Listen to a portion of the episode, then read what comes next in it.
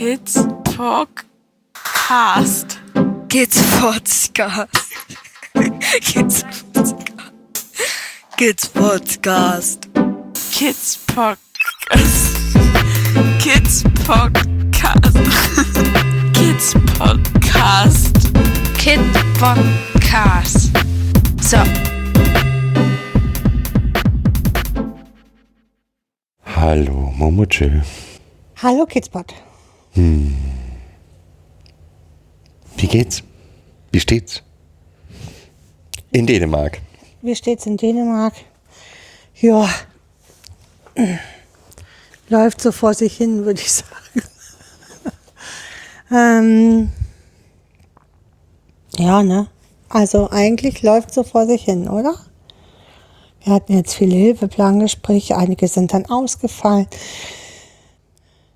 Der Genau. übliche Stress. Der, üb das, der übliche Wahnsinn, den man halt so, so hat. Ja. Kid 1 hat gestern, also die sind heute auf einem Theaterstück. Und um dann mal so die, das Gefühl der Kinder weiterzugeben, Kid 1 sagte, oh, ist das cool, wir gehen morgen Corona abholen. Ja. ähm, weil es treffen sich halt verschiedene Schulen an einem Ort und Genau, hier muss man vielleicht sagen, dass in Schulen keine, ähm, schon lange keine äh, Mundbinden, also äh, wie heißt Masken das? die. Mundbinden, ja. Äh, Mundbinden heißen die hier. Ähm, Masken mehr getragen werden, dass ganz normal Unterricht stattfindet und dass es heute eine Veranstaltung überregional ist mit ganz vielen Schulen, die dort anreisen. In Bussen, also es werden alleine hier mit dem Bus irgendwie drei Schulen oder vier Schulen abgeholt. Yeah. Ähm, da kommen mindestens noch sechs andere Schulen angefahren.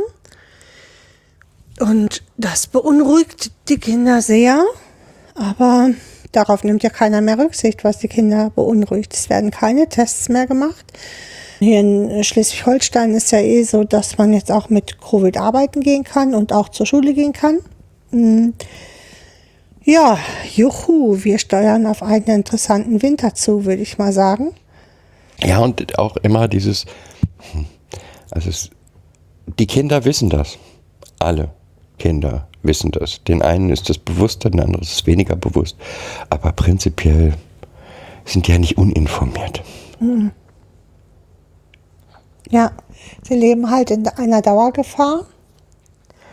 Was für Auswirkungen und Nachwirkungen all dieses Verhalten, dieses Nichtverhalten und Nicht-Eingreifen und Nicht-Schützen, Beschützen machen wird, werden wir erst in ein paar Jahr, Jahren sehen und uns die Packung von unseren eigenen Kindern abholen müssen. Deswegen auch jetzt nicht so viel zu Dänemark gerade. Bin ich so in der Stimmung. Du bist auf, auf Dänemark nicht so in der, in der Stimmung oder generell nicht so in der Stimmung. generell nicht so in der Stimmung, nicht in der Laberstimmung. Aber wir haben natürlich auch ein Thema mitgebracht, wie immer. Und diesmal angeregt von einem, einer Frage von einem Hörer, einer Hörerin, die das Thema Trauer und Abschied aus traumapädagogischer Sicht spannend fand. Nur aus traumapädagogischer Sicht oder jetzt hauptsächlich in der Jugendhilfe oder? aus traumapädagogischer Sicht oder angeregt von Abschied in der Jugendhilfe. Und klar, es geht immer darum, was sagt Traumapädagogik dazu. Spannendes Thema, finde ich, fand ich. Er hat uns sofort herausgefordert, finde ich. Uns in die Küche gesetzt und erstmal ein Mindmap gemacht, ne? Was ähm, sind denn überhaupt, wo kommt denn überhaupt Trauerarbeit vor? Gerade mit Kindern und Jugendlichen oder in der Kinder- und Jugendhilfe, muss man ja sagen. Und uns ist, glaube ich, bewusst geworden, geworden, dass es eigentlich nie vorkommt. Oder so gut wie nicht. Nein, also Situationen, in der Trauer und Abschied vorkommen, in der Jugendhilfe sind massiv, Massiv, viel, ja, weil genau. es immer ein großes Helfersystem um die Kinder gibt, Ja. aber bewusst an der Situation gearbeitet wird, selten. Ja, genau. Mhm. Genau. Das ist uns, glaube ich, im, im Zuge der Auseinandersetzung mit dieser Hörerfrage ähm, nochmal so bewusst geworden. Also haben wir oder versuchen wir uns mal einigen unserer Fragen, Fragestellungen dazu oder unserer Themen aus dem Mindmap zu uns zu nähern, würde ich mal sagen. Das ist hier nicht der Weisheit letzter Schluss. Auch wir mussten uns da erstmal mit auseinandersetzen. Ganz grob erstmal dazu. Wir haben viel Literatur, viel traumapädagogische Literatur. Ja. Ich habe nichts gefunden. Also es war nur ein, ein ähm, wie man das dann so macht. Es fallen einem ein paar Bücher ein, ja, da könnt ihr stehen. Und ich habe nichts gefunden. Wir gehen das ähnlich. In den pädagogischen Büchern, also sozialpädagogischen Büchern, ging mir das ähnlich. Also es geht immer um Biografiearbeit, aber nicht explizit, also in keinem der Bücher habe ich explizit gefunden, etwas dazu gefunden zu Trauerverarbeitung mit Kindern oder äh, die Trauer des Weggangs, die Trauer über das, was ihnen passiert ist, gefunden. Wie bearbeiten Pädagogen das mit Kindern?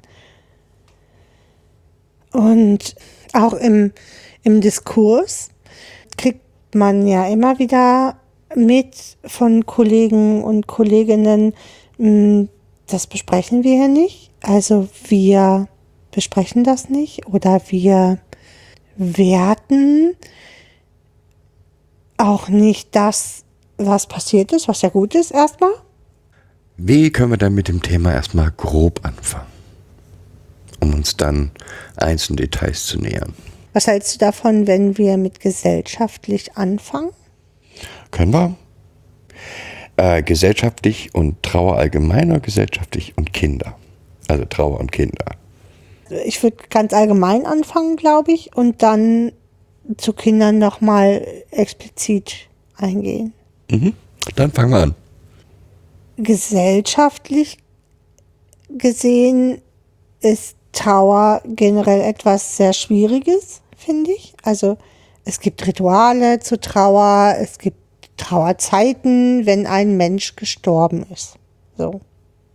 Kirchliche Zeremonien für die Angehörigen, um Abschied zu nehmen von einem geliebten Menschen. Das ist alles installiert. Ich glaube, du kriegst in den meisten Institutionen auch einen Tag für die Beerdigung.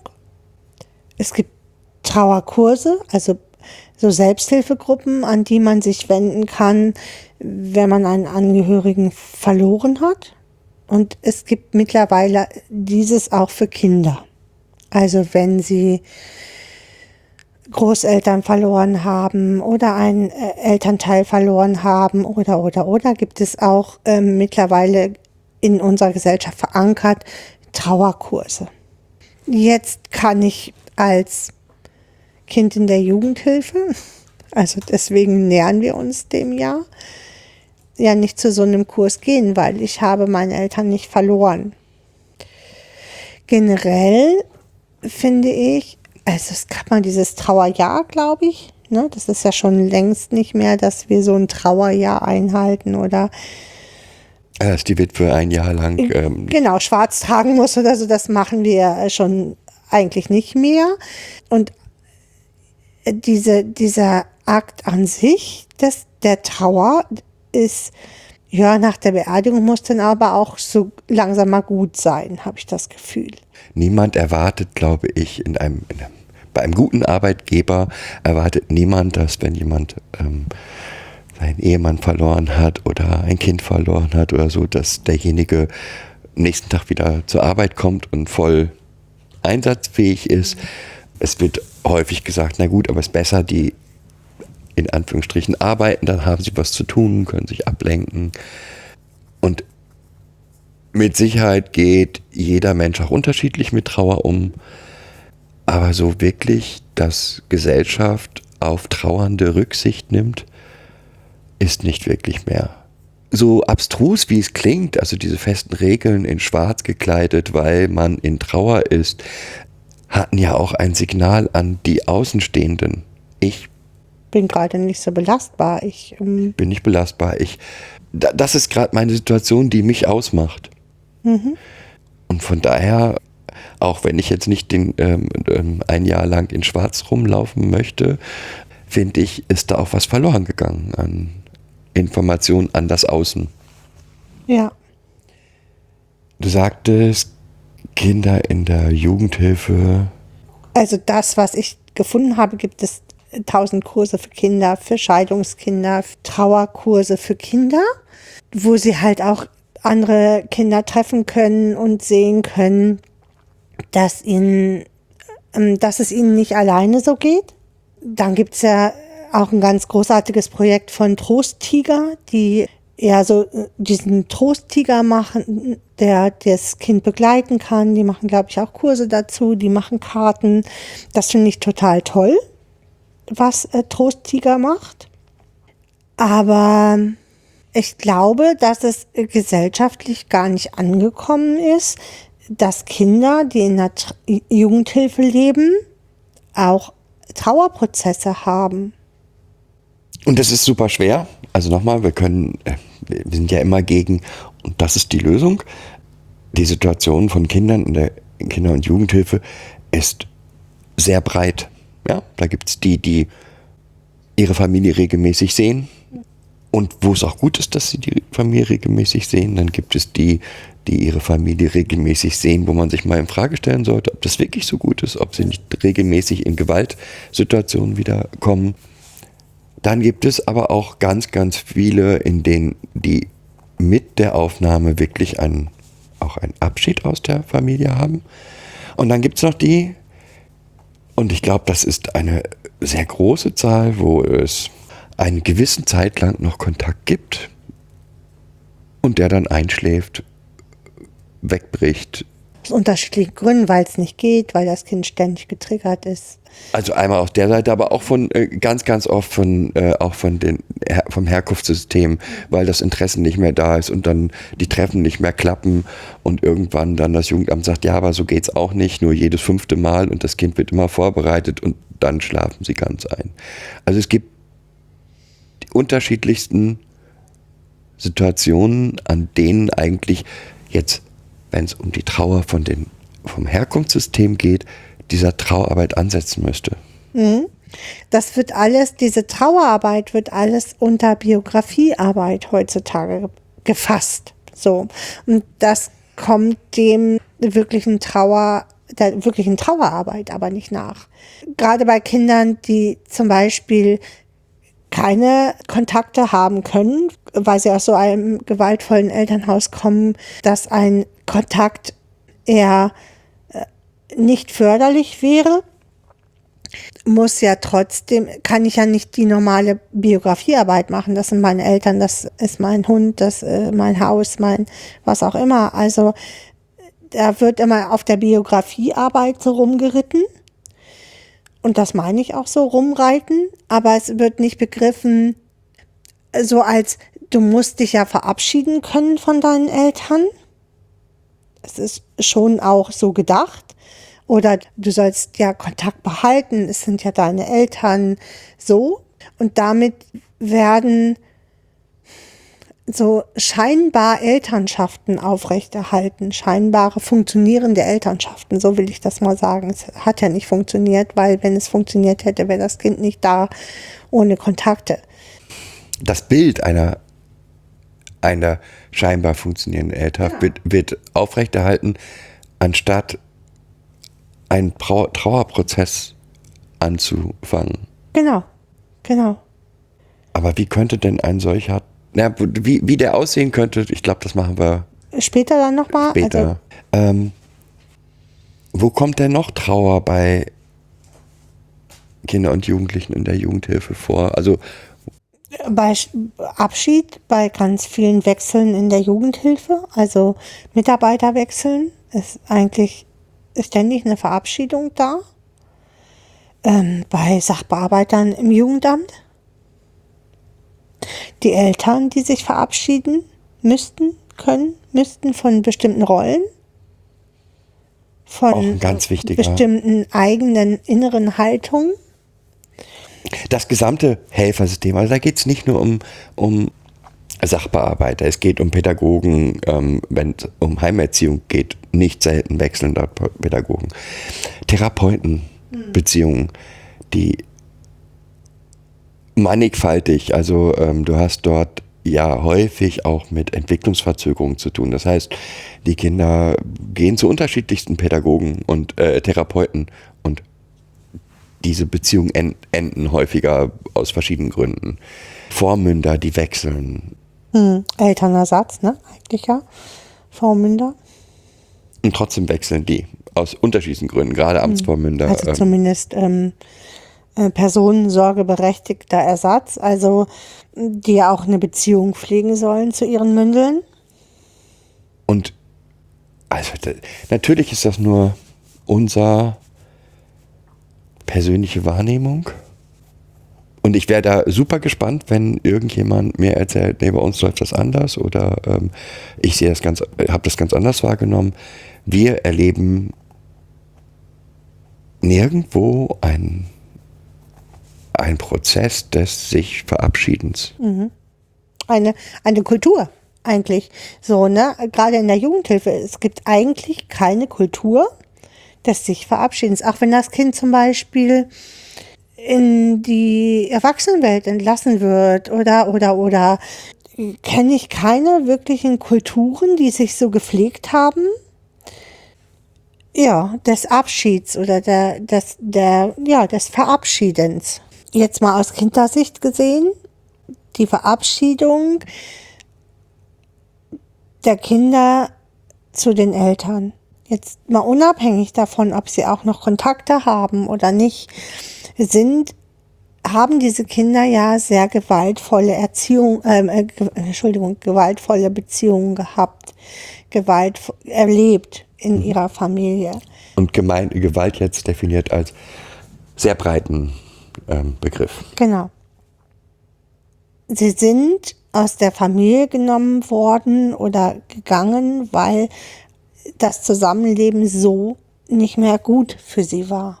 Das, was Kinder oft aber abspeichern, ist, ich muss aus der Familie gehen, weil meine Eltern mich nicht mehr wollen. Ich muss aus der Familie gehen, weil ich schuld daran bin, dass ich so bin, wie ich bin. Ich muss aus der Familie gehen, weil ich generell Schuld habe daran. Ich störe. Ich störe, ich ähm, nicht gut genug, ich habe meine Sachen nicht gut genug gemacht bei meinen Eltern. Ich war schuld, dass sie mich verprügeln mussten zum Beispiel, dass sie drakonische ähm, Erziehungsmethoden anwenden mussten.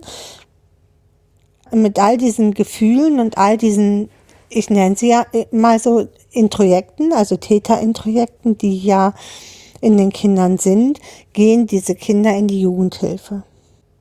Diese Sätze sind ja auch direkt oder indirekt gefallen. Man, es wird ganz oft in der Jugendhilfe vergessen, dass das ja ein Prozess ist und dieser Prozess häufig schon viel früher angefangen hat. Das ist ja nicht, da war was Sch- Schreckliches, dann hat das Jugendamt reagiert und dann ist da was Neues. Sondern das ist ja häufig ein Prozess mit SPFH und äh, bis die Entscheidung gefallen ist und bis Punkt, Punkt, Punkt, Punkt. Da gehen eben auch mal ein, zwei Jahre oder noch länger durch. Und in diesen Zeiten fallen natürlich auch solche Sätze. Ja. Und- Ähm, Jetzt musst du halt in die Jugendhilfe, ne? Also Wir haben gedroht, wenn du nicht endlich funktionierst, dann gehst du ins Heim. Oder weil du dich ans Jugendamt gewendet hast, musst du da jetzt halt hin. So, ne? Also das sind ja Sätze, die die Kinder bekommen von zu Hause, äh, die sie mitbringen und die sie auch für sich verinnerlicht haben. Also diese Schuld zu haben, dass die Situation jetzt so ist, wie sie ist. Und in diesem Gefüge müsste es sehr, sehr deutlich Trauer- und Abschiedsarbeit geben.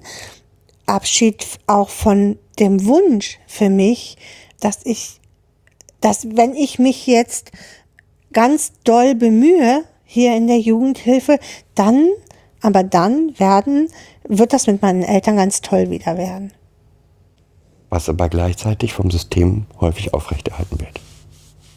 Ja, aber ich glaube, wenn das, also wenn das ja generell funktionieren soll, muss das Kind die Möglichkeit haben, hier drüber trauern zu dürfen. Hier, hier drüber auch wütend, also zur Trauer gehört ja auch Wut, ja, sich diese Wut abarbeiten zu dürfen.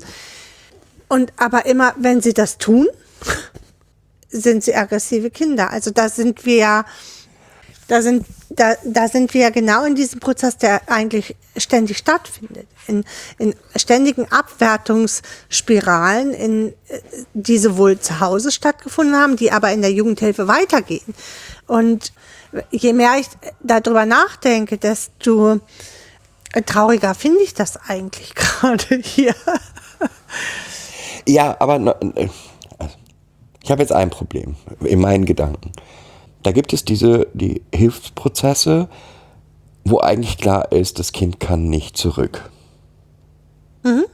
Aber es gibt ja auch die Hilfsprozesse, die eigentlich von Anfang an auf, auf vorübergehend ausgelegt sind.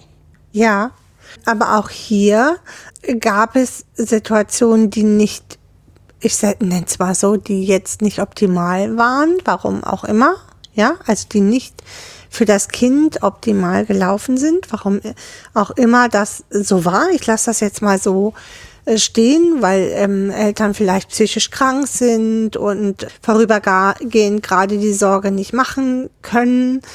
Aber auch hier lernt das Kind bestimmte Rücksichten zu nehmen oder bestimmte Dinge sich selbst ja als so Muster zu erkennen. Und auch hier fehlen mir die ja, die Ansätze dafür, wie das Kind das verarbeiten kann. Nichtsdestotrotz, manchmal, die Kinder wollen dann zurück aus Sorge um, weil sie im Endeffekt elterliche Funktionen übernommen haben. Und auch hier bedarf dieses Kind für mich ein, ein, ein Trauerprozess. Ich, auch dieses Übrigens gibt es dafür auch Kurse, psychisch, Kurse für psychisch kranke Eltern, also Kinder von psychisch kranken Eltern. Da gibt es auch Kurse für. Und auch ich muss mich ja auch aus meiner Rolle, die ich in diesem Gefüge übernommen habe, ähm, verabschieden können. Mhm. Ne, also äh, äh, elterliche Funktion zu haben, Versorgungsstrukturen zu haben, weil die Eltern halt dementsprechend ihre Aufgaben nicht übernehmen konnten. Und trotzdem wird daran dann nicht gearbeitet. Also ich glaube, dass wenn das Kind für sich klar hätte, ja, meine Eltern sind so und so, würde es sich vielleicht auch eher wenden können. Weißt du? Also, ähm, das Kind geht zurück und der psychisch kranke Elternteil, ich sag mal, ein Psychotiker bekommt wieder psychotische Schübe, dann kann, dann fällt das Kind immer zurück wieder in diese Versorgungsstrukturen oder in die Ich bin gar nicht da Funktion. Wenn ich aber das in dieser Zeit, wo das Kind in der Einrichtung lebt, mit dem Kind daran arbeite, von dem Wunsch, einfach normale Eltern zu haben oder dem Wunsch, funktionieren zu müssen, verabschieden kann, dann kann es sich vielleicht auch eher wenden. In dem Fall, wenn es dann zurückgeht. Wenn es zurückgegangen ist mhm. und wieder, es wieder völlig chaotisch wird. Weil es, es trägt nicht die Schuld daran. Aber damit müsste sich Jugendhilfe ja auch damit auseinandersetzen, dass die Eltern bewusst oder unbewusst gewollt oder ungewollt zu Tätern geworden sind. Mhm. Ja. Es will Jugendhilfe ja gar nicht. Das soll Jugendhilfe auch gar nicht. Nee. Ist das der Grund, warum wir eine Auseinandersetzung, den Kindern eine Auseinandersetzung mit dieser Situation, in der sie sich verabschieden müssen, jetzt erstmal aus diesem Bereich verweigern? Könnte eine Erklärung dafür sein. dass wir so eine immerwährende Elternschaft ja haben, den Gedanken der immerwährenden Elternschaft und damit den Kindern auch die Möglichkeit nehmen, sich verabschieden zu können. Also auch von ihren eigenen Ver Verhaltensweisen. Also wir glauben immer, wenn wir das nachnähren, dass wir ihnen die Verantwortung abnehmen und sie diese Verantwortung nicht übernehmen brauchen, dass, dass das trägt, aber das trägt nur, wenn du, wenn sie eine Möglichkeit der Verabschiedung von ihren Rollen bekommen. Was, was ja schon fehlt, ist noch nicht mal Verabschiedung, sondern erstmal geht es um Auseinandersetzung mit. Es geht ja um die gesamten Emotionen, die damit verbunden sind, die eigentlich ignoriert werden mhm. in weiten Teilen, ja.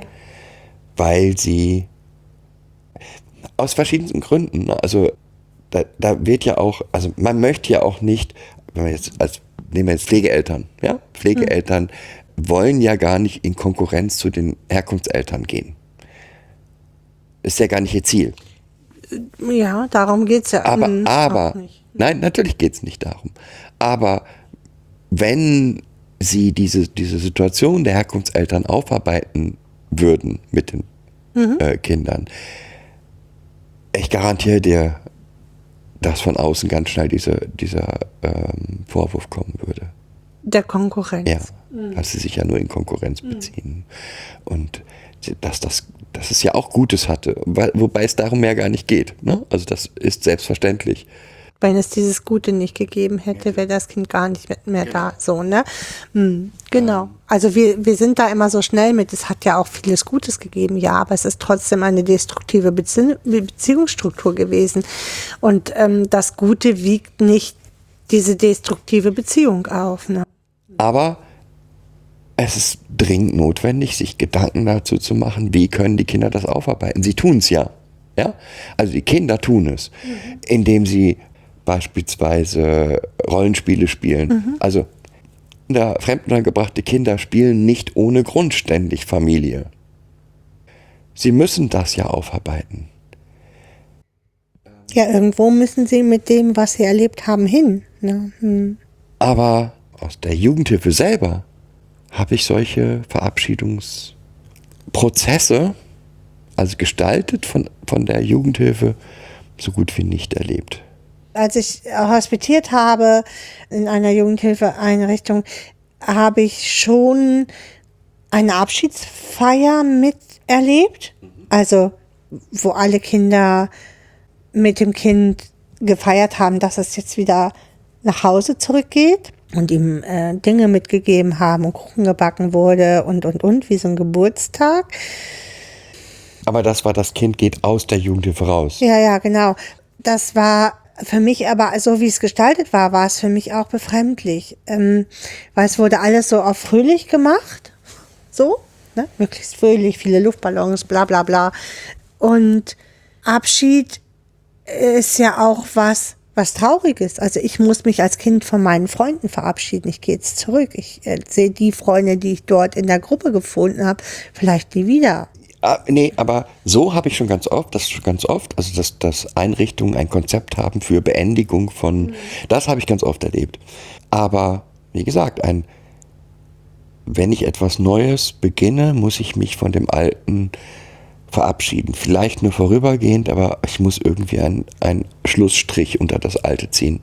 Und dieser Schritt wird bei der Aufnahme des Kindes ich kenne da keine Konzepte. Also es gibt ja diese Einlebe, aber das ist für mich äh, kein Konzept zum aktiven Trauern. Also es ist halt, du musst dich hier einleben, so, ne? Also, und da wird mit Sicherheit auch nochmal Rücksicht genommen, weil das Kind sich ja an die Regeln erst gewöhnen muss und sich dort einleben, einfinden muss. Aber das hat für mich mit der aktiven Begleitung von ich, ich lebe jetzt hier und nicht mehr bei meinen Eltern, äh, nichts zu tun. Also, also das Kind wird in seiner Trauer begleitet, ja. Ja?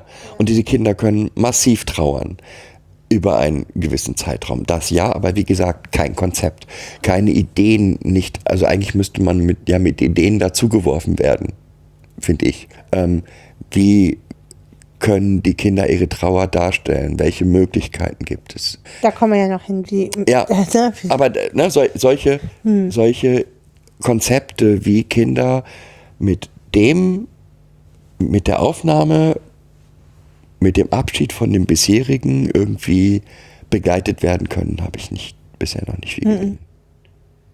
ich auch nicht. Womit wir bei dem, ja eigentlich auch schon bei dem zweiten großen, Eltern, die sich verabschieden. Die, die ihre, die, ja, die sich verabschieden müssen. Die und selbst Eltern, die das Kind noch regelmäßig besuchen.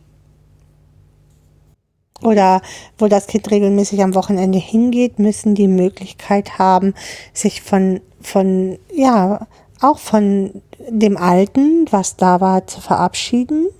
Auch von diesen destruktiven Anteilen, von dem, was nicht gut gelaufen ist. von ihrer Rolle, von ihrer Verantwortung, von der Nähe, die sie vorher hatten. Das sind alles Dinge, aber ich möchte das mit einem ganz großen, ja, die Elternarbeit ist aber insgesamt viel zu Kurz. kurz Ja. und viel zu gering. Ja, ja, und gerade dann, wenn die Kinder in Einrichtungen gegangen sind, da ist ja nichts dann. Es gibt kaum Konzepte dazu, wie begleiten wir Eltern. Das wäre ja im, im Zuge de, des Jugendamtes eingesetzt. Es gibt noch in, in Einrichtungen Elternarbeit, heißt das da. Aber es gibt, dann wird an der Beziehung zwischen Eltern und Kind gearbeitet. Aber es gibt keine mir bekannte wirkliche Auseinandersetzung mit ich, ich als Eltern habe ja richtig Scheiße gebaut. Also mein Kind lebt in der Jugendhilfe, weil ich hier Scheiße gebaut habe. Sich von diesem Teil der Scheiße bauens auch verabschieden zu dürfen.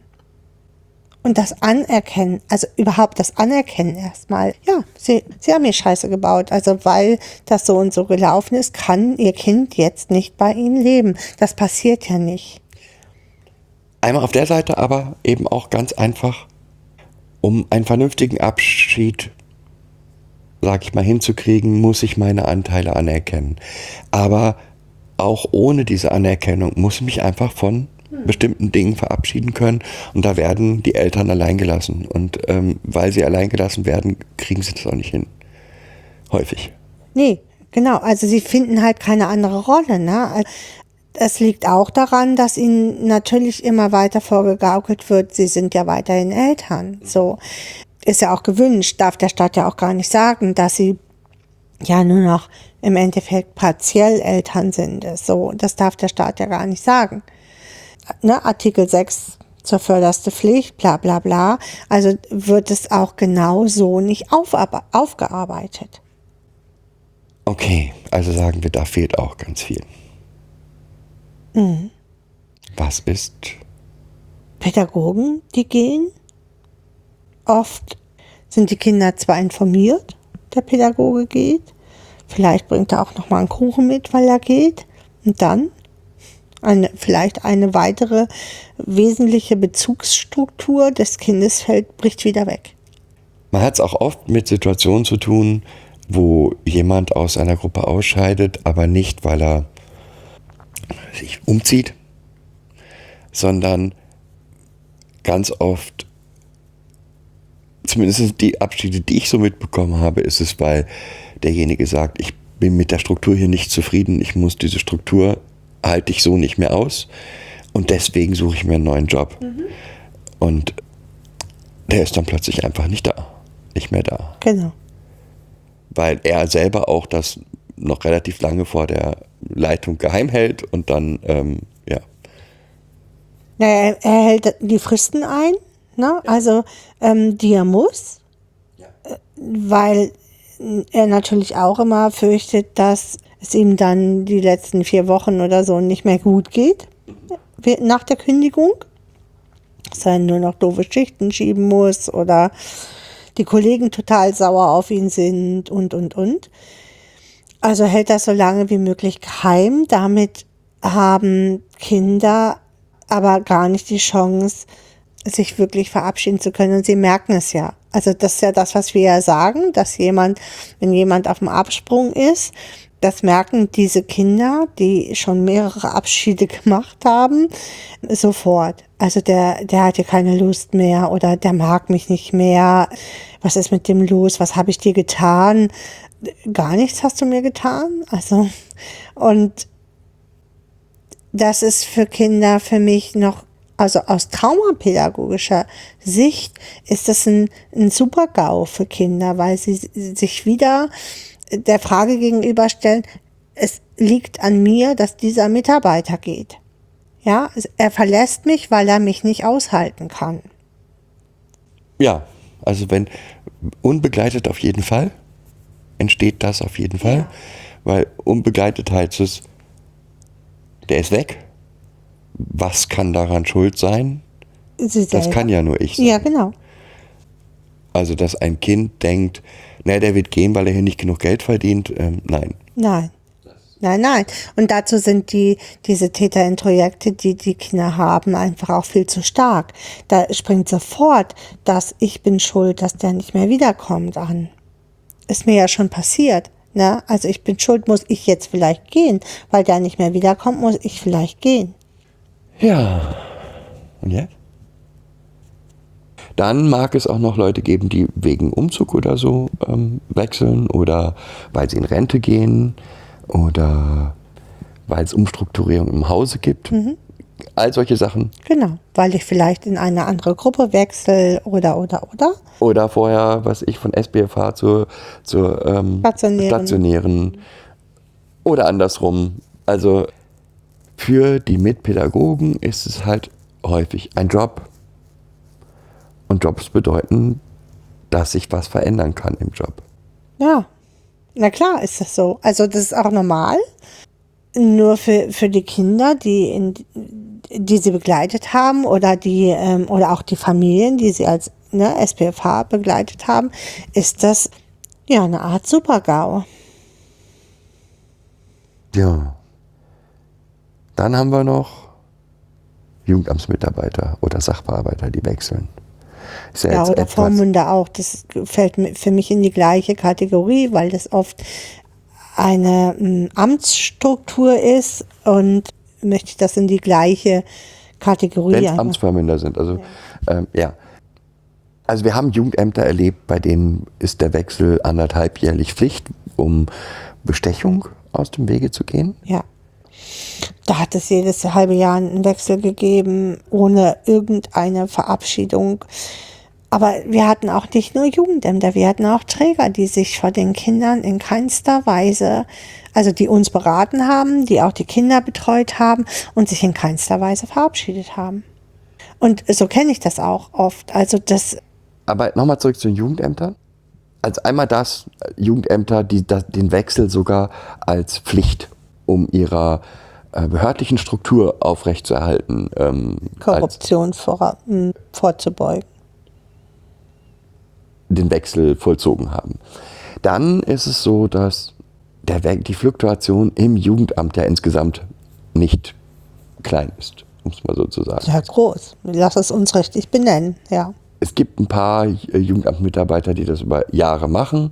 Ganz viele, auch viele, die wir kennen, machen das über einen gewissen Zeitraum ihres Lebens und dann äh, ist mal gut. Dann wollen sie was anderes machen.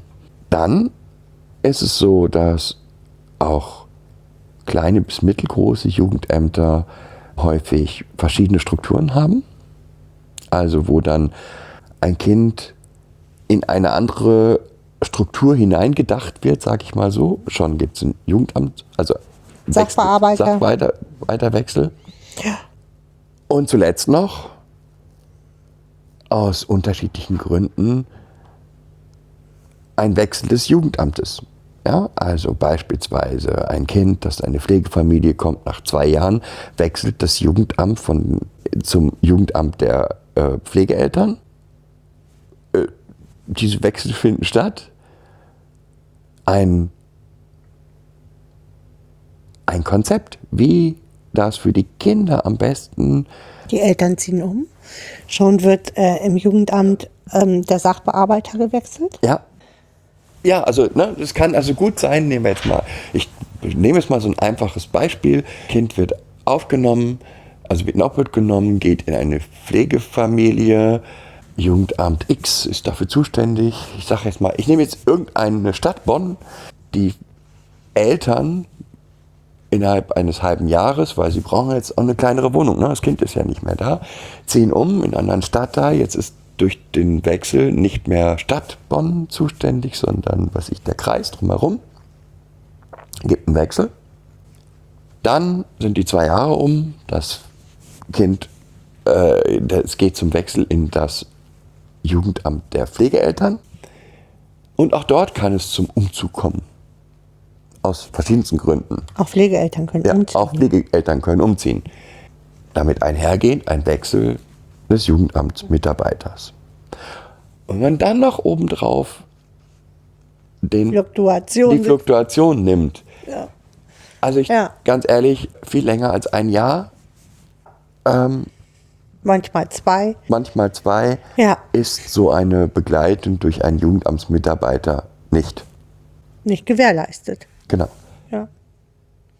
Und trotzdem habe ich von noch keinem Jugendamt ein Konzept für diese Wechsel in Bezug auf die Kinder erlebt. Ja, also ich möchte, also ich äh, vor Jahren, also war, war ja lange im, im Jugendamt, als ich angefangen habe im Jugendamt, war es üblich, dass man nicht nur von Jugendamt zu Jugendamt über die wirtschaftliche ähm, den Fall abgibt, sondern auch unter Kollegen, wenn das jetzt ein anderes Jugendamt wechselte, so, sondern dass man eine gemeinsame Übergabe gemacht hat wo das Kind auch anwesend äh, war und dass man sich von dem Kind nochmal verabschiedet hat.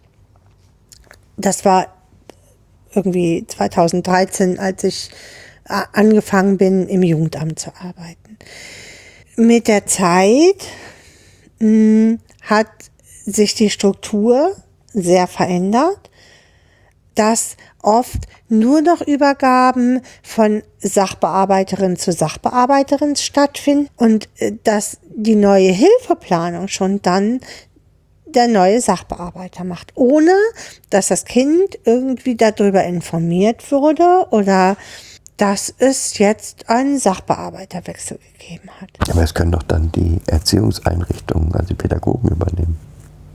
Ja, klar könnten die das, aber das ist ja nicht das Gleiche. Also was, was geht denn, was passiert denn in dem Kind? Also das ist ja ein ähnlicher Supergau. Jetzt ist es nicht so eine nahe Beziehung, aber wieder äh, steht das Kind davor muss denken, okay, diese Sachbearbeiterin, die geht, weil ich so ein schlimmes Kind bin. Äh, also, stopp, weil du sagst, es ist nicht so eine nahe Beziehung. Stimmt, aber das ist die, die Person, die so einem zwölfjährigen Kind gesagt hat, wenn irgendwas Schlimmes ist, ich bin für dich da. Du kannst mich jederzeit anrufen. Also, ne, jetzt im Re in Realita ist es so, das sagt der Sachbearbeiter mit dem Kind, wissen, dass er beim nächsten Mal schon nicht mehr da ist. In 90% der Fällen gibt es kein, du, ich habe bisher diese Aufgabe für dich gehabt und ich übergebe die jetzt an den und den. Und ich, ich habe bis jetzt die Aufgabe gehabt, weil ich die Straßen zum Beispiel als Bezirk hatte. Deswegen habe ich, habe ich dich, Kind XY, betreut. Und jetzt äh, ist ein Wechsel passiert aus den und den Gründen. Und jetzt ist halt meine Kollegin für dich zuständig. Und das würde so viel Entlastung auch bringen. Also, weil es die Schuld vom Kind wegnimmt und ein Abschied möglich ist, ohne dass das Kind Schuld hat.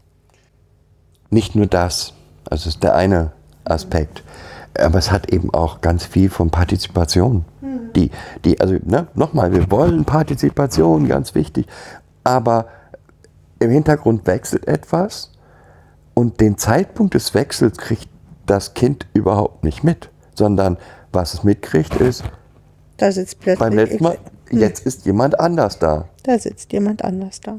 Und es gibt keine Übergabe, es gibt kein Verabschieden. Es gibt kein Reflektieren über das, was war. Genau. Guck mal, das alles haben wir Gutes miteinander hingekriegt.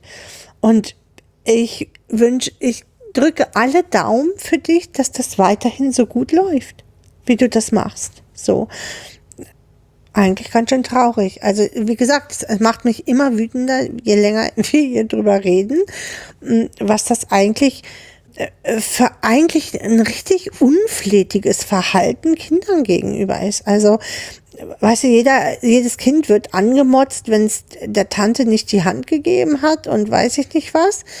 Aber ähm, wir als Erwachsenen nehmen uns immer heraus, unsere Strukturen, die wir so haben, als wichtiger zu nehmen, als das Kind in den Vordergrund zu stellen, auch unserer Überlegungen. Wie, wie machen wir das? Wie verabschieden wir uns? So, und jetzt, an diesem Punkt, würde ich gerne überlegen, was muss denn alles passieren, damit ein solcher Abschied.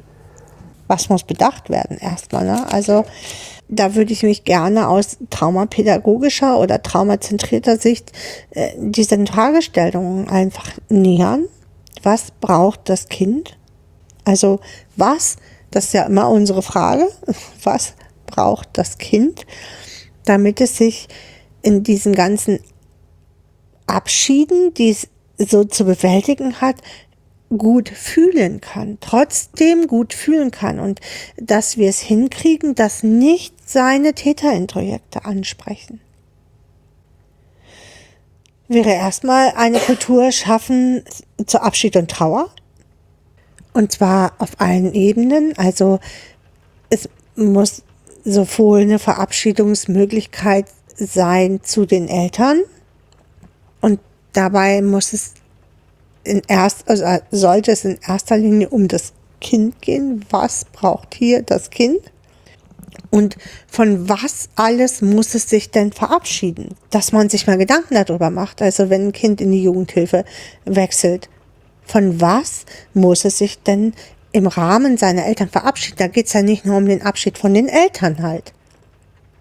Ja, also überhaupt es zu the thematisieren. Ja? Auf was musst du denn jetzt alles verzichten, weil du jetzt hierhin gekommen bist? Verzichten? Ja. Also es wird dann immer, das Kind wird genommen, woanders eingepflanzt. Es fehlen, geht häufig verloren Kontakte zu Freunden, Kontakte zu Tieren, Kontakte zu Schulkameraden. Oder Kindergarten.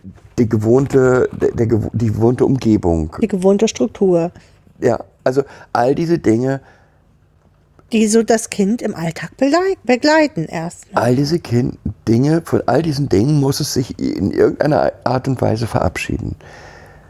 Und dazu muss ich das thematisieren mit dem Kind. Also ich muss diese Dinge, auch wenn es schwer fällt, mit dem Kind ansprechen. Mhm. Welche Freunde vermisst du denn am meisten? Mhm. Ja, das hat mich so an deiner Verzichten, ne? Also an diesem war ich eben echt voll irritiert, aber du hast recht, es ist ja auch ein Verzicht. Ja. So. Ich muss mich vielleicht auch als Kind davon verabschieden, äh, jeden Abend um 19 Uhr verprügelt zu werden. Also auch davon muss ich mich verabschieden können. So, ja, weißt du, was ich meine? Also das, das muss man ja auch benennen können. Also Verzicht heißt ja auch, ich muss mich vielleicht davon verabschieden können. Wir gehen da immer so drüber weg, über den, den Alltag des Kindes, was das Kind erlebt hat und hoffen dann, dass wenn wir es in eine andere Struktur verpflanzen, dann wird das schon alles werden. Abschied ist ja, auch wenn du es gerade anders benennst, ist erstmal ja der Abschied von den positiven Dingen, die mich umgeben. Und es ist wichtig, mit den Kindern über diese positiven Dinge zu sprechen, damit überhaupt so etwas wie ein Abschied entstehen kann. Und es wird, das wird ganz oft nicht gemacht, aus Angst, etwas, die Trauer zu groß werden zu lassen oder irgendwas, aber damit nehme ich den Kindern auch den Trauerprozess. Ja, genau. Ich nehme die Möglichkeit überhaupt, das für sich zu erkennen, ähm, äh, zu trauern. Also dann kommt nämlich nur die Wut, aber keine Trauer mehr. Und ich nehme auch die Möglichkeit, mir als Pädagogen, die Möglichkeit zu gucken, welche dieser Dinge braucht das Kind denn? Ja? Die sind, welche sind für ihn ganz wichtig gewesen und wie können wir sie anders gestalten oder gestalten, dass das Kind das überhaupt überstehen kann. Da mag der eine Pädagoge im äh, Jugendzentrum gewesen sein, die, der, der mir total wichtig ist und zu dem ich irgendwie Kontakt halten muss. Hm, der das vielleicht auch angestoßen hat, dass es in die richtige, also der ein richtiger Hel- Helfer und Unterstützer für mich war. Ne? Ja, und wir können uns nicht hinstellen und sagen, aber wir haben hier neue Regeln und das ist alles weg. Dazu muss ich eruieren. Und das ist viel Arbeit, das wissen wir. Aber trotzdem muss ich eruieren, macht es Sinn, den Kontakt zu Person XY irgendwie aufrechtzuerhalten? Wie sieht per Person XY das denn? Ja? Also das mag ja sein, dass da ein Pädagoge ist, der auch bereit ist, diesen äh, Kontakt aufrechtzuerhalten. Dann kann das eine wahnsinnige Stütze sein. Das birgt halt ganz viele resiliente Chancen auch für dieses Kind. Ne? Also wir nehmen ihn, einerseits gucken wir so auf Re Resilienz und andererseits reißen wir äh, mit dem Arsch ganz viele äh, resiliente Strukturen ein, ohne uns darüber Gedanken zu machen, was braucht dieses Kind, damit es diesen Übergang in die Jugendhilfe gut verarbeiten kann. Darum geht es ja in Abschied und, und Trauerarbeit auch. Was braucht es denn, damit das funktionieren kann? Und wie gesagt, es mag sein, dass man gemeinsam betrachtet und da ist nichts. Ja, das kann sein. Wir tun aber immer so, als wäre da nichts. Ja, und das ist ja auch nicht wahr. Also das ist schön, dass du das so sagst. Da ist nichts. Das ist nämlich das, was ja immer passiert. Nee, da ist nichts mehr. Aber äh, das Positive oder sagen wir mal, selbst wenn es keine positiven Dinge gibt, von denen ich mich verabschieden muss, dann muss ich aber auch die Chance haben, mich von den negativen Dingen ab verabschieden zu können. Und damit muss ich sie auch beim Namen nennen können. Auch als Pädagoge. Ich muss die Möglichkeit haben, äh, sagen zu können, jo, du hast recht, das war voll kacke. Ich möchte nochmal, egal, ich behaupte, egal in welcher Einrichtung man ist oder in welcher Einrichtung die Kinder sind, die Kinder erzählen von ihrer Vergangenheit. Und auch da ist ein Stück Trauerarbeit ja drin und Abschied genau. mit drin. Wenn ich das aber immer so im Raum stehen lasse, äh, kann das Kind, also das ist ja das, ne, dieser, was wir auch immer sagen, der rosa Elefant steht immer im Raum und auch die Traurigkeit und der Abschied steht im Raum, aber wir lassen es ganz oft auch im Raum stehen. Aus Angst, glaube ich. Es ist unsere Aufgabe auch dort, und das haben wir auch schon x-mal gesagt, nicht, es ist nicht unsere Aufgabe, die Situation, die die Kinder erzählen, in Frage zu stellen oder tausendmal das Kind berichten zu lassen oder dort näher nachzufragen. Aber unsere Aufgabe ist es einzuordnen für das Kind, damit es sich davon verabschieden kann und zu sagen, das war echt schlimm oder das verstehe ich, dass du da traurig bist, dass du das nicht mehr hast. Die Haltung, die wir dem Kind mitgeben, ist ein ganz, ganz wichtiger Teil dieser Trauerarbeit. Weil, na, da kommt dann ganz oft so ein Satz wie, ich vermisse meinen Teddybären XY oder so. Und dann nicht, ja, hm, da gibt's einen neuen oder irgendwas, sondern wirklich da auch in die, in die Trauerarbeit mit dem Kind zu gehen, ist enorm wichtig. Ja, das aufzuarbeiten, ne? Was, was bedeutet dieser Teddy denn für dich, wäre ja schon eine Frage passiert, aber ja, ist halt nicht mehr, ne? Aber Lass uns mal den Teddy malen. Lass uns mal über den Teddy, ne, was, was, was bedeutet dieser Ja. Teddy für dich? Was, was beinhaltet der? War vielleicht ein Stück Sicherheit oder so? Und wie können wir diese Sicherheit anders gestalten? Wir haben diesen Teddy hier nicht mehr, weil es ihn vielleicht nicht mehr gibt. Aber wie können wir ein, ein Ersatzkonstrukt für diesen Teddy äh, schaffen, was dieser Teddy an Inhalten, also an emotionalen Inhalten für dieses Kind hat? okay, also die emotionalen Inhalte, die die Kinder senden, annehmen und einordnen, ist ein Teil der Trauerarbeit. wenn wir jetzt Trauer, nur Abschiede haben, die ich als Erwachsener voraussehe und auf die wir zusteuern. Ne? Also der Wechsel des Pädagogen, der Wechsel des Jugendamtmitarbeiters. Ja. Wie würdest du die denn, welche, welche grundlegenden Dinge würdest du dort einarbeiten? Also es müsste generell eine, eine Kultur entstehen der Verabschiedung. Also ob das jetzt in der Einrichtung ist oder nicht, aber für mich ist immer wichtig, dass der oder die Pädagoginnen sich dem Kind nochmal erklären können, du bist nicht derjenige, warum ich hier gehe. Ja, das auf der einen Seite, aber das, was wir vorhin schon benannt haben, auch dieses, diesen Prozess, lass uns gemeinsam nochmal auf die Vergangenheit schauen. Lass uns mal gemeinsam gucken, was wir zwei, wir gemeinsam, und wenn ich jetzt eine Gruppe von fünf Kindern, muss ich das auch fünfmal getrennt machen, was wir zusammen erlebt haben. Und auch die fast immer, also ich kenne keinen Pädagogen, der ohne ein schweres Gefühl aus der Gruppe gegangen ist. Ja, da mag die, selbst wenn die Arbeitsbedingungen noch so schlecht waren, äh, es ist immer eine Beziehung zu den Kindern da und jeder Pädagoge geht mit einem irgendeiner Art und Weise schweren Herzens. Und es ist auch wichtig, das den Kindern mitzuteilen.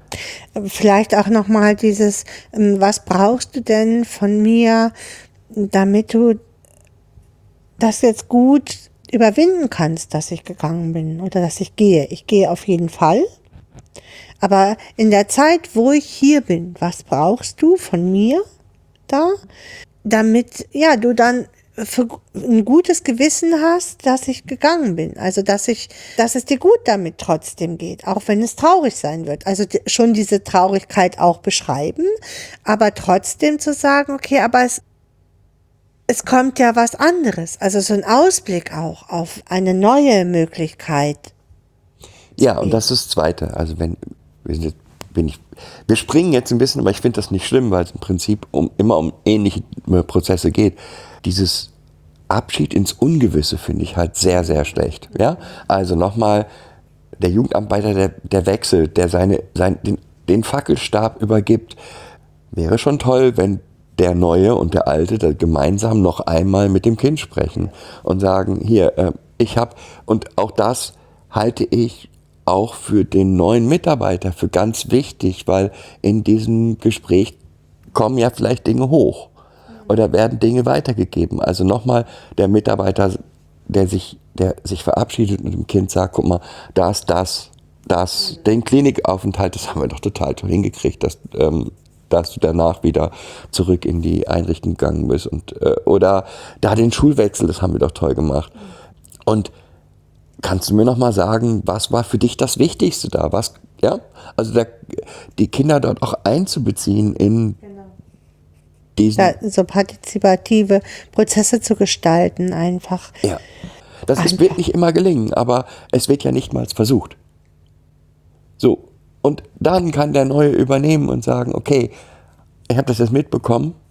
Ich versuche die Aufgabe, die Frau oder Herr Müller bisher gemacht hat, so gut wie es geht weiterzumachen. Aber ich bin halt auch anders. Aber ich bin anders, aber ab jetzt wendest du dich an mich. Und wir beiden kriegen das schon hin, wie auch immer, da einen positiven Ausblick zu machen. Und genauso müsste es eigentlich auch in Einrichtungen stattfinden. Also eine früh genug ankündigen, gemeinsam einen Rückblick wagen, irgendwie. Das, das kann man als Pädagoge auch gestalten, denke mhm. ich, gut gestalten. Und wenn es irgend in der Einrichtung möglich ist, den neuen Mitarbeiter sehr zeitnah am besten zusammen vorstellen. Ist ja heute oft nicht mehr so, ne? Mhm dadurch, dass die ähm, Stellen oft längerfristig umbesetzt sind und so, hast du diese Übergänge oft gar nicht mehr. Aber wenn ich das absehen kann und wenn ich das gestalten kann, sollte ich das tun und wenn ich keine in absehbarer Zeit nachfolgende Person habe, muss es trotzdem eine Möglichkeit geben, nochmal so eine Revue passieren zu lassen, ähm, zu sagen, okay, das haben wir zusammen erreicht. So, ne? Am Anfang war das und jetzt sind wir hier. Um für die Kinder auch nochmal zu klären, das ist mal eigentlich meine Entwicklung. Also das ist, das ist mit dieser, mit diesem Menschen hat es die und die Entwicklung gegeben für mich. Und ich halte nicht viel davon, was dann auch oft, was dann auch manchmal passiert, so, ich bin weiterhin immer für dich da oder äh, im Notfall kannst du dich äh, doch an mich wenden.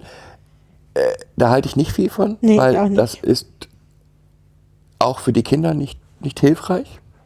Ja, und es passiert ja oft nicht. Also, d- ne, also es ist ja dann nicht wirklich so. Nur die eigene Entlastung und äh, die gibt es in dem Fall halt nicht. Ne? Also dann ähm, als eigene Entlastung zu sagen, um nicht so ein schlechtes Gewissen zu haben, äh, dass man jetzt geht, äh, zu sagen, ja, aber ich bin ja trotzdem irgendwie noch für dich da. So, ne? Das schadet dem Kind mehr, als dass es jetzt wahrnimmt, okay, der geht wirklich und hier ist ein, ein Cut einfach. Ja. Und das ist traurig. Und ich habe auch ein Recht darauf, traurig Ja, zu sein. auf jeden Fall.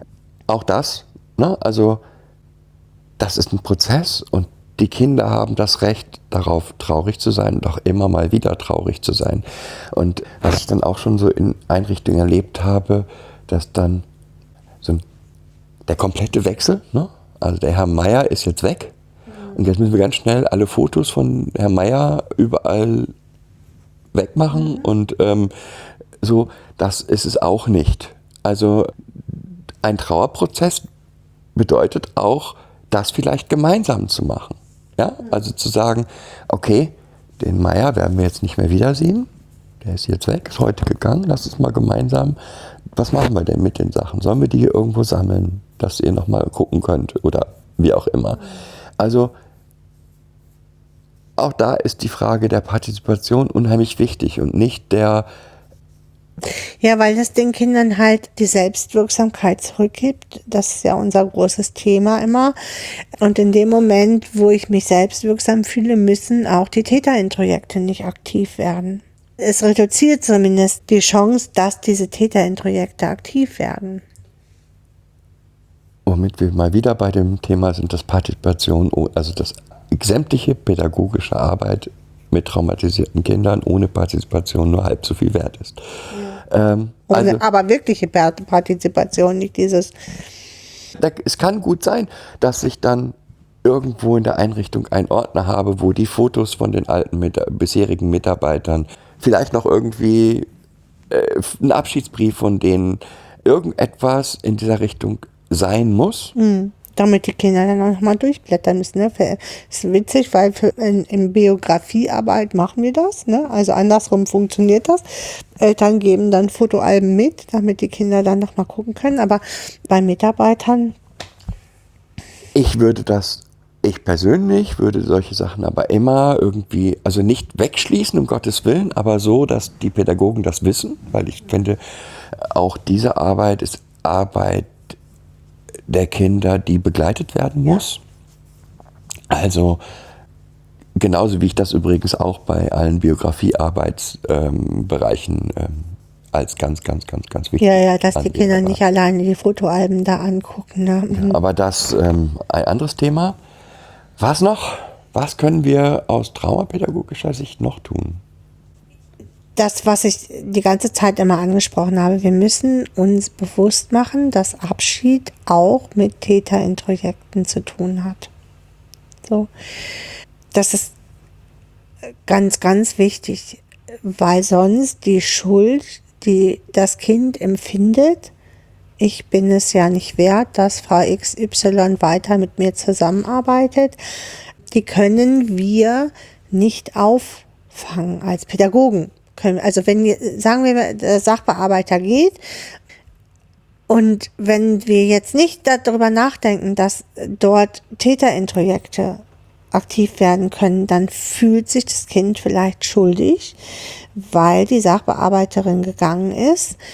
Und münzt das sich selber auf die Kappe, weil ich es nicht wert bin, äh, ist Herr Meier leider gegangen.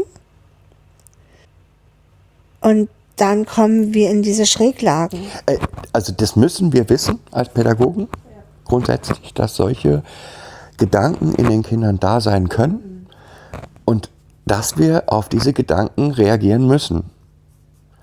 Ähm, auch, da- dass diese Gedanken auch so weit reichen können, dass sie therapeutisch begleitet werden müssen. Was noch? Was haben wir noch zum Thema Trauer? könnten sogar Reuetäter, also so richtige, ja, richtig sch- schwerwiegende ähm, Täterintrojekte aktiv werden. Es ist eine angstmachende Situation und jede angstmachende Situation oder sogar, das ist ja nicht nur Angst, das ist ja mehr, das ist ja lebensbedrohlich, das ist ja jemand, dem ich aus irgendeinem Grund gebraucht habe oder ihm vertraut habe, geht jetzt weg. Das heißt, diese Sicherheit, die ich da geerbt habe, ist weg. Also das ist lebensbedrohlich und das kann immer zu massiven Einbrüchen, zu extremen Täterintrojekten, zu führen. Und wir als Pädagogen haben die Aufgabe, das für uns in dieser Phase massiv zu beobachten.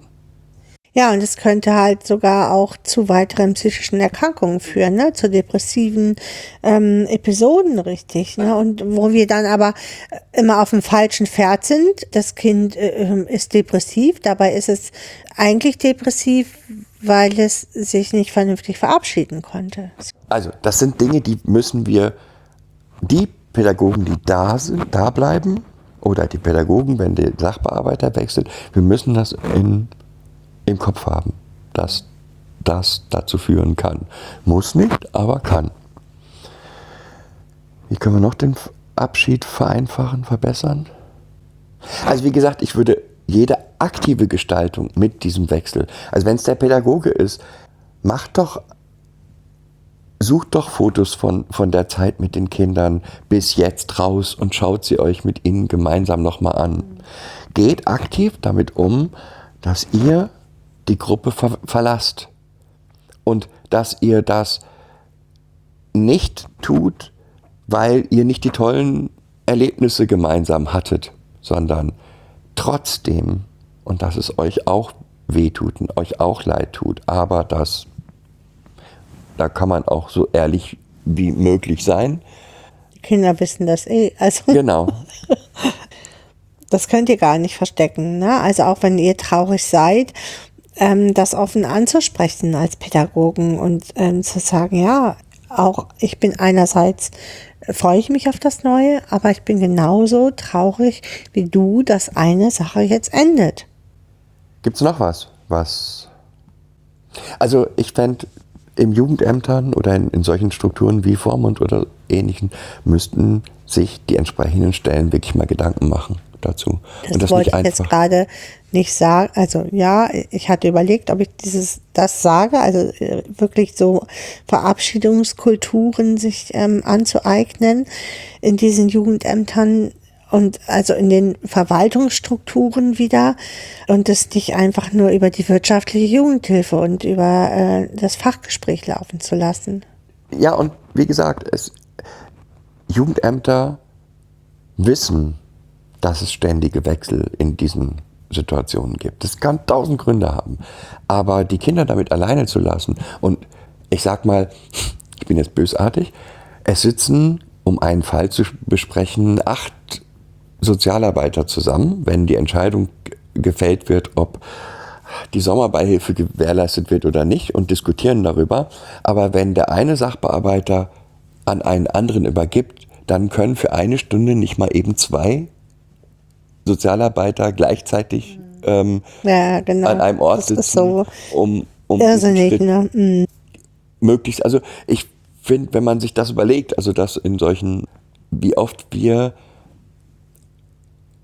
nicht bereit sind, für die Kinder bestimmte Sachen zu machen, aber in anderen Bereichen überhaupt kein Problem damit haben, unsere Zeit zu verschwenden, ähm, um das mal bösartig zu sagen, ist schon enorm. Naja, zumal wir ja mindestens zu zweit, also vier Augen schätzen einen Fall ein. Ist es eine Kindeswohlgefährdung oder nicht? Oder ne, in Teambesprechungen in, sind wir alle ganz viel zusammen, aber wir nehmen uns nicht die Zeit, auch für uns als Sachbearbeiter wäre das ja auch nochmal gut, so, sich wirklich zu verabschieden von dem Fall. Ja, und, und dem Kind halt mitzugeben, es war schön mit dir, das und das haben wir erreicht, danke. Für die, danke für die tolle Zeit, die ich mit dir verbringen konnte. Und ich glaube auch, ganz ehrlich, ich glaube auch, das würde den Sachbearbeitern etwas geben, auch Selbstwirksamkeit geben. Ähm, Der Sachbearbeiter an sich ist ja schon immer so ein wabbeliges Ding. Weißt du, so ein, da kommt irgendjemand, den ich nicht kenne, bla bla bla. Aber es würde ihn umreißen nochmal. Also es würde ihm Gestalt verleihen. So ein Sachbearbeiter ist immer wie so ein Gespenst. Der kommt einmal im Jahr um, um 15 Uhr reingeritten und macht seine Hilfeplanung und dann ähm, reitet er auf seinem Gespann wieder davon. Aber wenn ich eine Kultur dort entwickle, das, wer bin ich denn eigentlich überhaupt? Und ich verabschiede mich auch von dir. Damit hat dieses Gespenst bekommt mehr Farbe. Weißt du, was ich meine? Ja, ähm, es ist aber, ich meine, ne, auf der einen Seite derjenige, der eigentlich nicht handelt, sondern nur lenkt, Ja, ja, steuert, ja. Steuert? ja, das. Natürlich. Mhm, Fallsteuerung. rutscht der ein Stück weit von dem Prozess weg. Ja. Das ist auch klar. So, so hat sich die Jugendhilfe jetzt entwickelt. Ja, Aber trotzdem braucht es, also andererseits wird aber jetzt Partizipation und Nähe erwartet. Und ja, wir müssen irgendwie ein, die, die, diese Ferne, die jetzt durch diesen, diese Entwicklung sich ent, äh, entstanden ist, irgendwie wieder näher ranholen. Und anders wird es ja, nicht wir funktionieren. müssen die, dieser Person, die in die Ferne gerückt ist, die ja wie so ein Gespenst ist, müssen wir die Farbe wiedergeben. Noch was? Haben wir noch irgendwie, wir haben mit Sicherheit noch ganz viel vergessen. Ja, das sowieso. Das ist nur ein erster Gedankenaustausch. Und ich, was ich spannend fand, wenn man anfängt darüber nachzudenken, wie viele Abschiede diese Kinder im Wir- Schnitt Plötzlich, ne? So. erleben. Ähm, also ich kann angeregt durch diese Mail, die wir erhalten haben, habe ich da irgendwann mal drüber nachgedacht und bin bei einem Kind, ich glaube, nach kurzem Zählen auf 15 Abschiede gekommen innerhalb von 10 Jahren. Und wow, das soll man sich mal, muss man sich mal auf der Zunge zergehen lassen. Ja, das ist schon, schon heftig, ne? Und da sind wir noch nicht mal so auf, wenn man jetzt noch mal auf so ein Ressourcenrad guckt, ne? Was es alles um, um das Kind für Ressourcen gibt. Oma, Opa, ähm, Tante, Onkel. Jetzt kommt das Kind in die Jugendhilfe plötzlich. Ähm, ja, ist alles anders und äh, die Distanz wird einfach auch, i- ich bin in einem ganz anderen Gefüge plötzlich eingebunden, so, ne? Und da ist einfach, da ist einfach nichts für die Kinder. Also sie müssen sich in dieses Gefüge einfügen, so.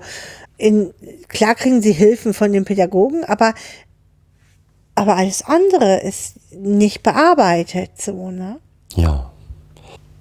Wieder mal ein Podcast, wo ich denke, es wäre total spannend von euch dort Meinungen, ähm, Gedanken oder Anregungen zu hören.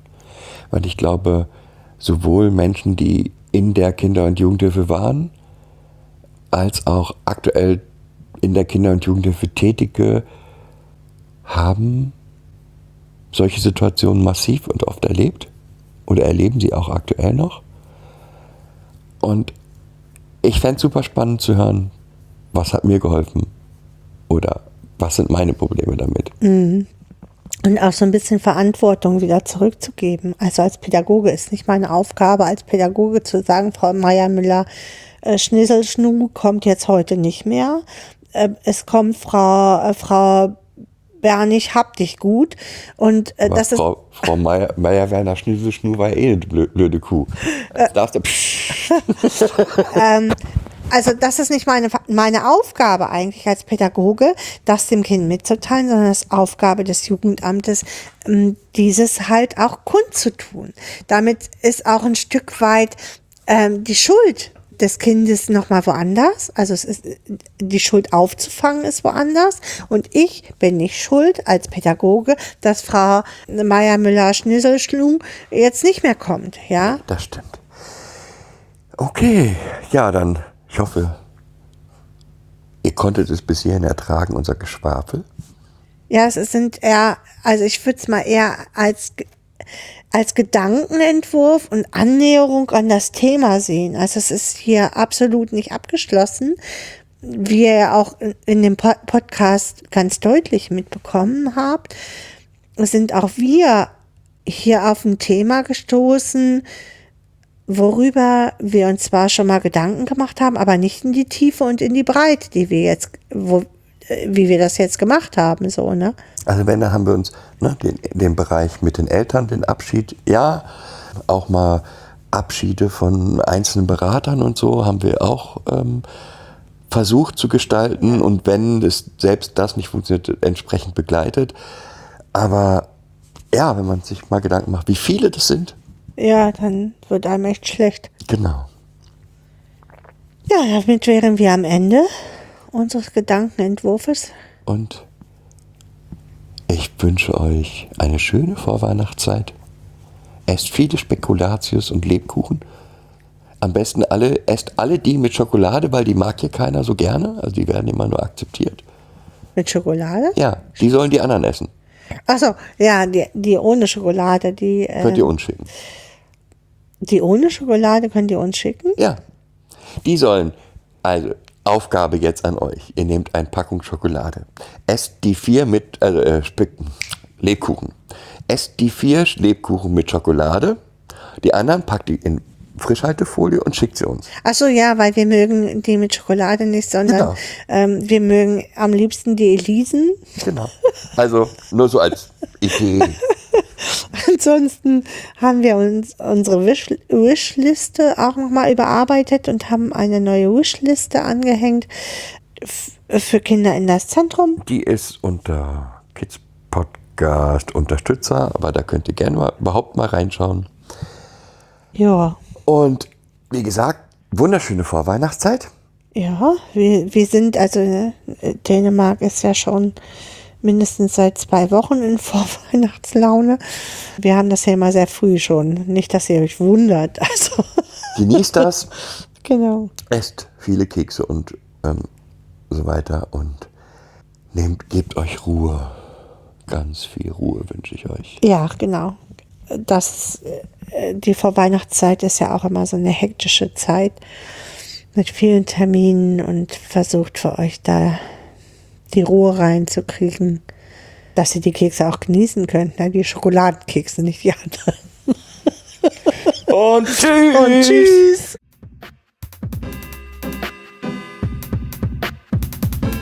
Das war eine weitere Folge Kids Podcast. Danke fürs Zuhören. Show Notes und die Möglichkeit zu Kommentaren unter kidspodcast.de. Anregungen, Ideen und Feedback per Mail an info at kidspodcast.de oder per Twitter an kids-pod. Wenn euch diese Episode gefallen hat, empfehlt sie weiter oder gebt Bewertungen in iTunes oder anderen Podcast-Portalen ab.